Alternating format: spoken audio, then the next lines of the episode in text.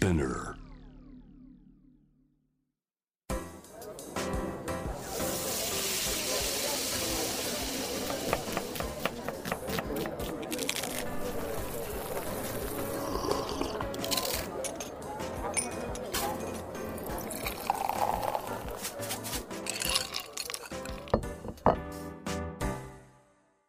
味な副音声Voice of Food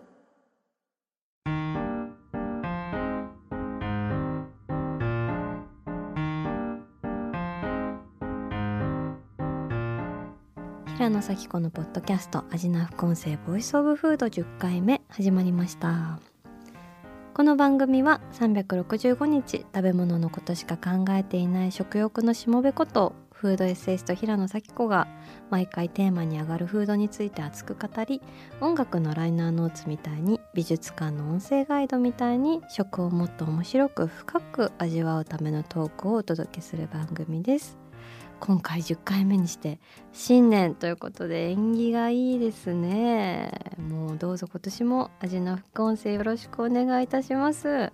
本年もね美味しいものにたくさん恵まれますよう心からお祈り申し上げております。というわけで前回に引き続きなんですが今回もピザスライスのオーナー猿丸ひろきさんを迎えてお送りしていきたいと思います。猿丸さんよろしくお願いします。よろしくお願いします。はい。今回のテーマはこちら。我が愛しのデリバリーピザバトル。というわけで今実は結構ピリピリしてますよこれ。もうバチサルバルさんバと私の好きなデリバリーピザをプレゼンし合うという回なんですが、まあ、何をもって勝敗かっていうのは全くわからないですが。戦い。はい、というわけでね、まあ、お正月も三が日明けるとおせちもいいけどカレーもいいけどそろそろピザでも頼みますかっていうことで、ついピザのアプリ見てしまう人も多いんじゃないかと思います、えー私もそんな感じの一人なんですけど今回は我が愛年のデリバリーピザバトルということで我々が愛するピザをスタジオにデリバリーしてきました。えわー今このねスタジオが JWEB のスタジオがピザのもうい匂いに匂いでもうすごいことになってもうクラクラしてますけど。はい。2人の推しピザが揃ってるんですけど、なんとどちらもドミノピザ。いや。さすが。それはもう分かち合えるね。もやっぱりドミノピザなんですよね。よ。そもそも日本でデリバリーピザが誕生したのが、うん。1985年東京都渋谷区恵比寿のドミノピザというわけで、まあそういったね歴史的な部分もあるんですけどこうドミノピザの魅力って何なんですかね？うなんなんだ。まああの僕はねもうタートルズ見てたんで、うんうん。そのタートルズで当時多分ドミノピザ使ってたと思うんだよね。なんか映画とかば映画版とかで。最新のやつはピザハットなんだけど。あ。そうなんだ。詳しい。だから多分その印象がものすごい強かったのとまあ自分が最初に触れた一番最初に食べたアメリカの、まあ、ピザだったっていうのもあるんでうん。なんか今でもやっぱり忘れられないというか、うまん。あ、このドミノピザのこの匂いとか嗅ぐとちょっと興奮しちゃいますよね。じゃあ今ちょっと興奮状態にあるという。でも確かに私も結構ピザーラが家族の中では割とシェアを占めてた気がするんですけど、うん。大人になるにつれてドミノに行きましたね。おそれでもそれ珍しいかあも。本当ですか、うん、いやなんかピザーラやっぱエビマヨとかそうね。いうイメージがあって。でもやっぱそのリスペクトはありますね。やっぱそのあ多分初めてこうピザにマヨネーズをーはいあのかけてみた多分。開発したというかなんか。えピザーラがマヨピザを作った。そうなんですよ。あそうなんすごいクリエイティブですね。そう。だからそういう面ではすごい日本的でなんか当時その1号店でう、ん。あのアルバイトしてた子たちが、うん。そのピザにうん。マヨネーズをつけて食べてるのを今の会長さんが見て、うん。食べてみたらこれ美味しいじゃんってなって商品化がなってもう今じゃね当たり前そのんなストーリーが。そうマヨネーズ。でもそんなところからこう新しい味が生まれるんだっていうなんかこんう、ね、物語を聞面くとちょっといいでですよね。すねじゃあ照り焼きピザとかコーンマヨとか、うん。みんなそれがなければ。そうですね。生まれなかったと思います。知らなかったです。いやー、しかしサルマルさんははい。ドミノピザだと、いやもう愛してますから。じゃあまあちょっと食べていきますか、私じゃあ先行平野でいいですか。ちょっともうピザピザ大使にねちょっとそんなもうあの先に出させてもらいたいですよって感じなんですけど。はい、えーというわけで、えー私がオーダーしたのは、うん。ドミノピザのジェノベーゼトリプルミルフィーユガーリック抜きハム抜き M サイズです。やばいね。出てる。こちらですきー開かない。こ開かない。いや俺初めてかもそれ。マジで？うん。やった。いや俺ほんまにコンサバやねんなピザに関しては。もおーこちらです。綺麗。でしょ？すごいね芋たちがたっぷり入ってて。うあ綺麗。そうこれはねいわゆるジェノベーゼ。まあ要はうんバジルペーストとじゃがいもの組み合わせなんですけどそれをピザの上で再現してやろうというね魂胆で出来上がってるピザです、生地はクリスピータイプね。そうですクリスピータイプよく見てよく見ていただいてしかもクリスピータイプのしかもトリプルミルフィーユっていうす中ごいにめっちゃね。あのピ入ってるねチーズのソースが入ってる超濃厚なやつなんですけど大発明ね。はい大初めですよこれもうすごいんですよじゃあちょっとこれ一ついただきます。あの飲み物コーラありますんで注ぎたいと思いますはい。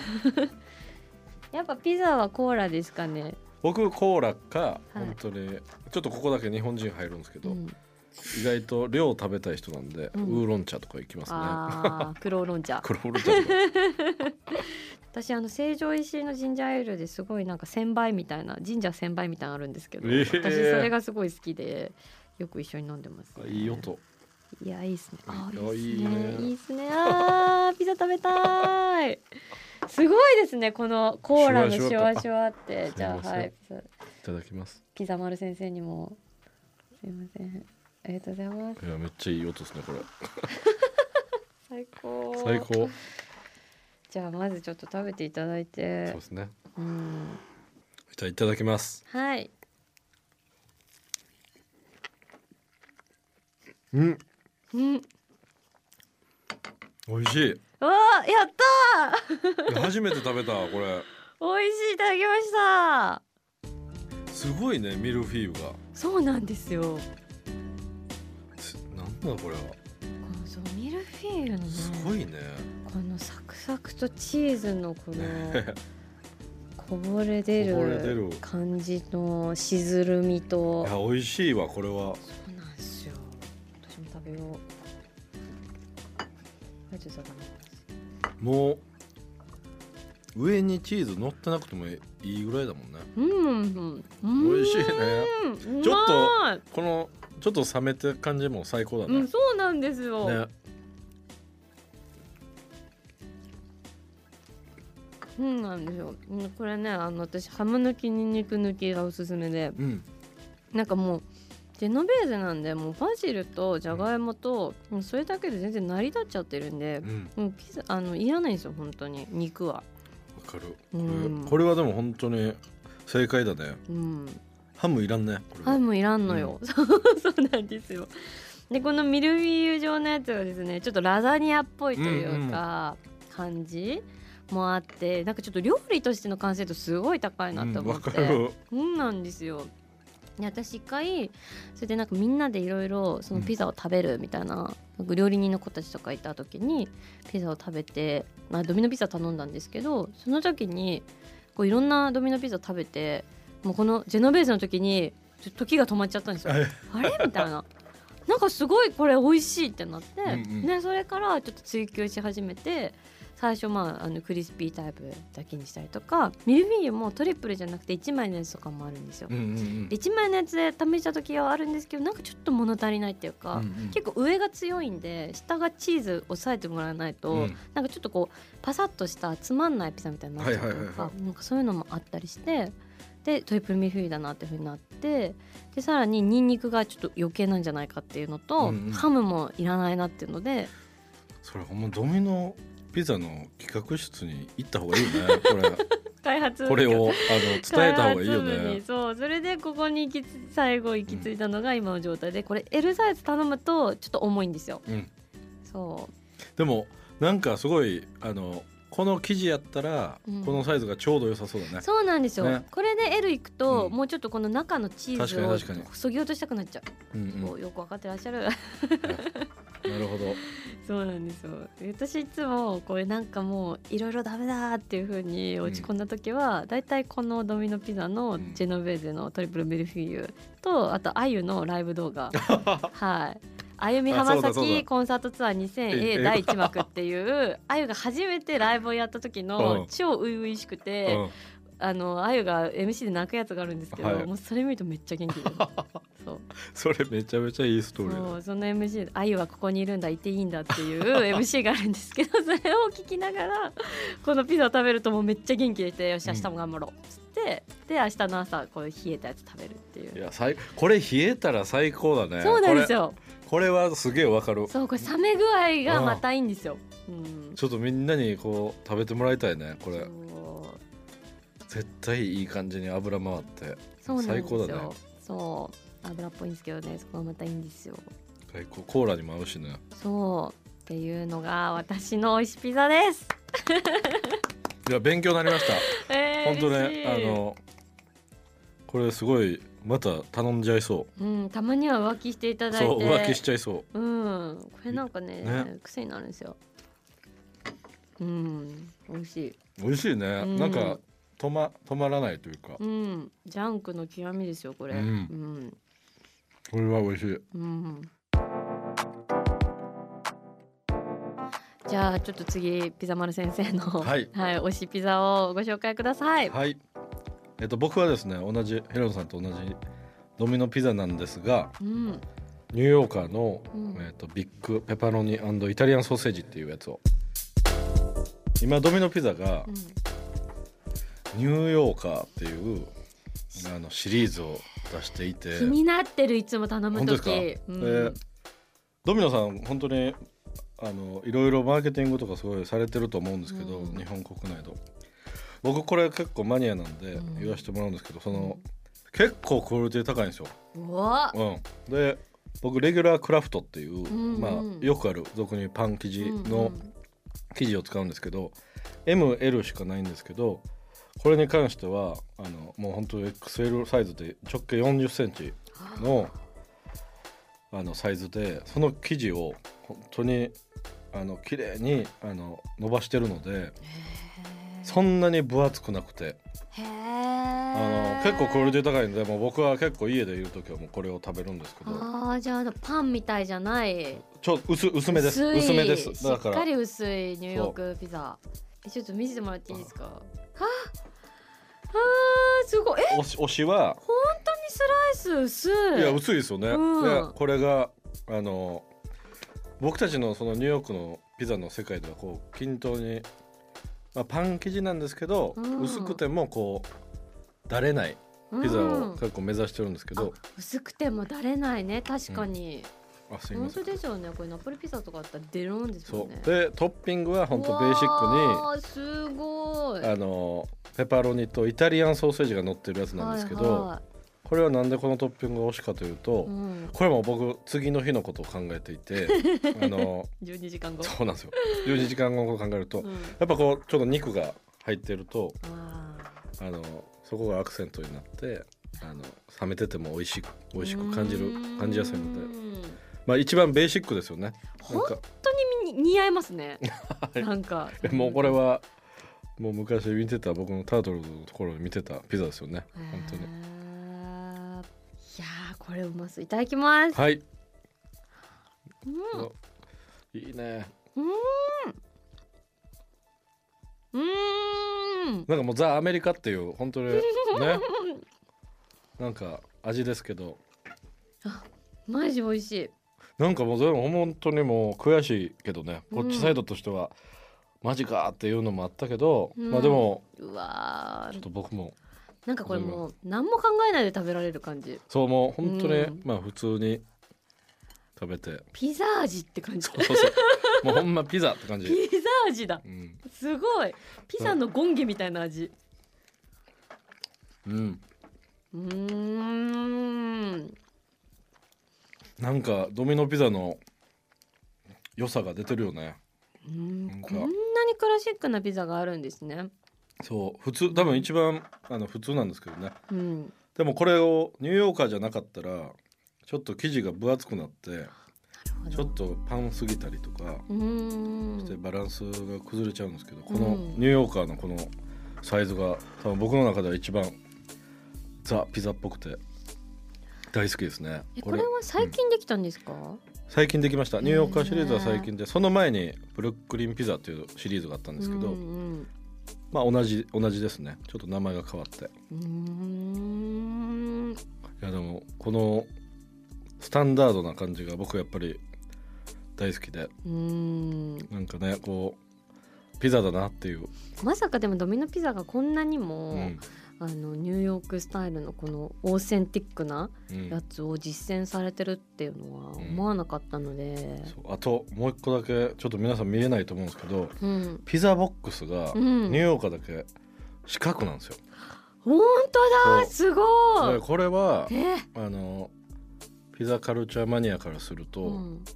やっぱりすごい考えられてるなと思ってて。はあ。そうなんて普段最近はもうやっぱりそのなんていうんですか六角形的な、うん。あの八角形？か八角形のピザボックスが主流なんですけど、やっぱこれドミノそういうピザマニアのに分かるような多分ことやってますよね。この昔ながらのなんかこれがクラシックなピザボックスのスタイルなのでうん。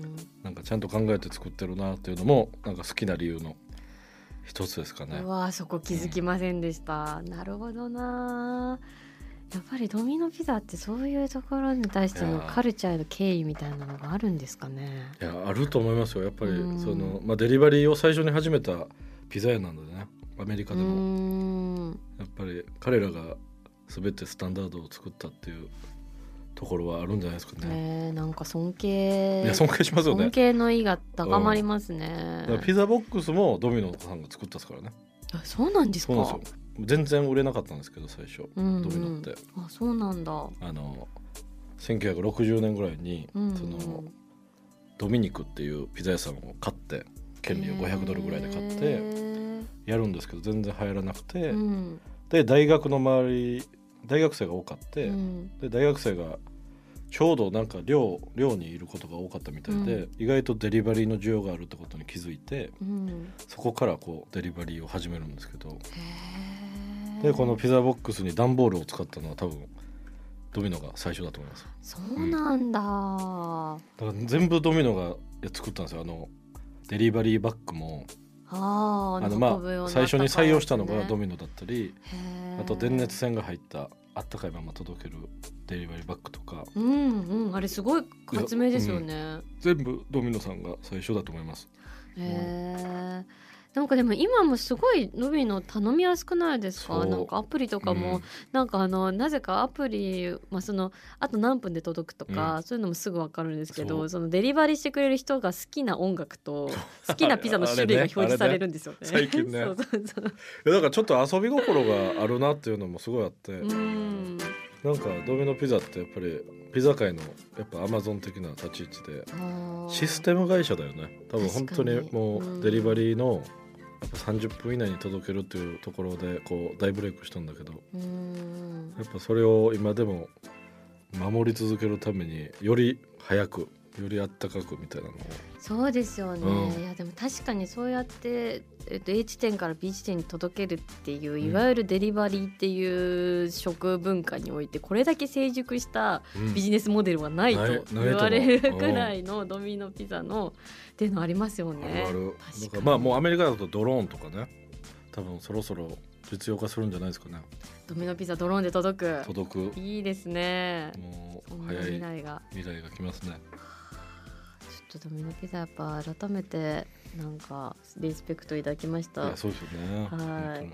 本私結構いつも疑問なんですけど、うん。サイドメニューって頼みますか、僕あんまり頼まないですね。やっぱそうなんですよ、絶対そうだと思いました、うん。なんかまあそれで食べてお腹いっぱいにしたくないなっていう。やっぱそうなんだ。やっぱピザの本質を見続けてきているサルバーさんはサイドピザ、サイドメニュー頼まないっていう。例え平野さんもい？や私でももついつい頼んじゃうんですけど。あそうなんですか？大体でもなんかすごい疑問なのが、うん。そのドミノピザのサイドメニューで、まあ、野菜取りたいなって思うじゃないですか、はいはいはいはい。でサラダがなんか焼肉屋さんのチョレギサラダってやつなんですよ。もう、あれはほんまに 俺もしか企画室うん。メニュー開発の人に言えるならばうん。言いたいね、そこは。うんそこなんでそのチョレギサラダみにこうあの魂をという 打かったんやろっていう。そうそう。そのなんかちょっと流行り路線みたいなとこ取り入れちゃったかっていうのは結構疑問で。そうだよね。しかもなんかそのチョレギサラダのごま油のドレッシングがピザにた相性バッチリみたいな書いてあって細なのかなみたいな。そうだね。ドミノではやってほしくなかったっていうのがあるかもこそうなんですよ。あでもいいとこついてる。確かうん。に違和感はあるないつも。そう。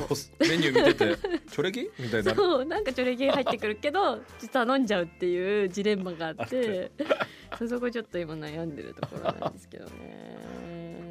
でもいろいろ多分データを取ってうん。多分そうなったんだろうね。そうですね、うん。やっぱチョレギサラダ多分人気でなかなかあの落ちないんであの、うん。スタメン落ちしないので結構人気あるんじゃないかなっていう。やっぱそういうのを挑戦してないからうん。逆にやっぱ挑戦していかないとダメだな。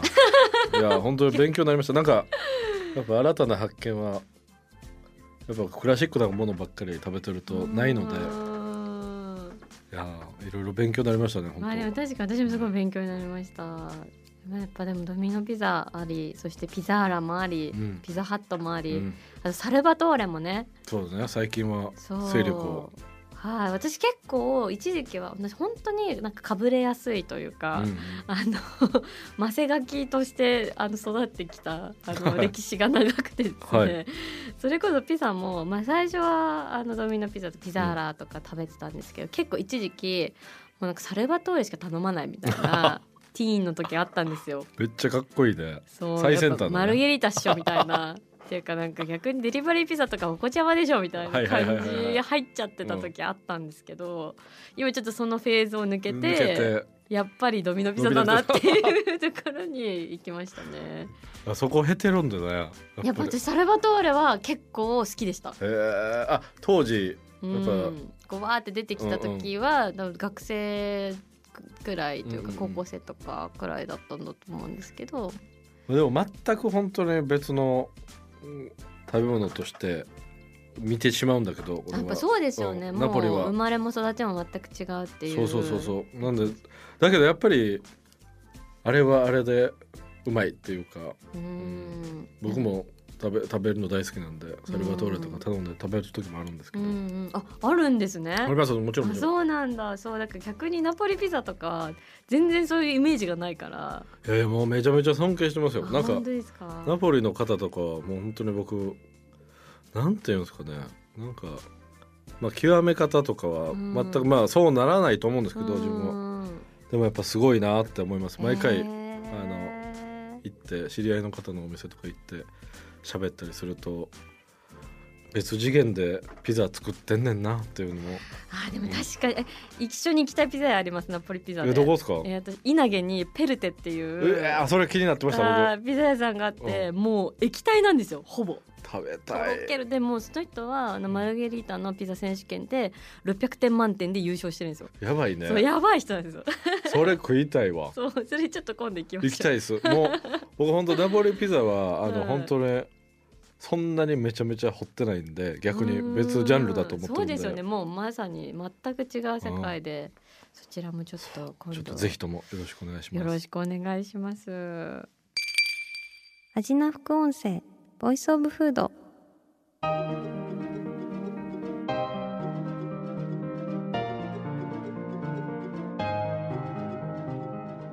はい、えー今回はですね我が愛しのデリバリーピザバトルをテーマにピザスライスのサルマルヒラキさんとお話ししてきましたがいやーすごい勉強になりました。いや僕も勉強になりましたうん。本当に。でまさか二人ともドミノピザだとはそうだねそれはん。嬉しかったな。嬉しかったですやっぱりドミノピザなんだなっていうね。ところもあり、あ当に。のすごく楽しかったんですけれども、えーまた引き続きちょっとピザの話だったりとかまたナポリピザの話だったりとかもいろいろできたら嬉しいなとはい。よ思います。ろしくお願いします。はい。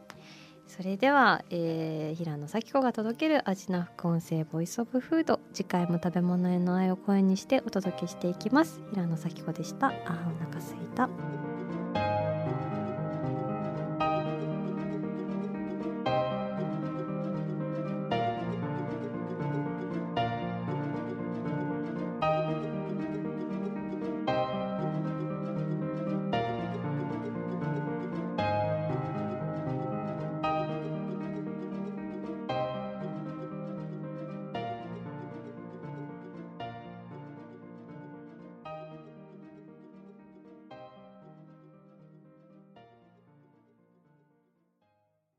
ここで SPINEAR からのお知らせです。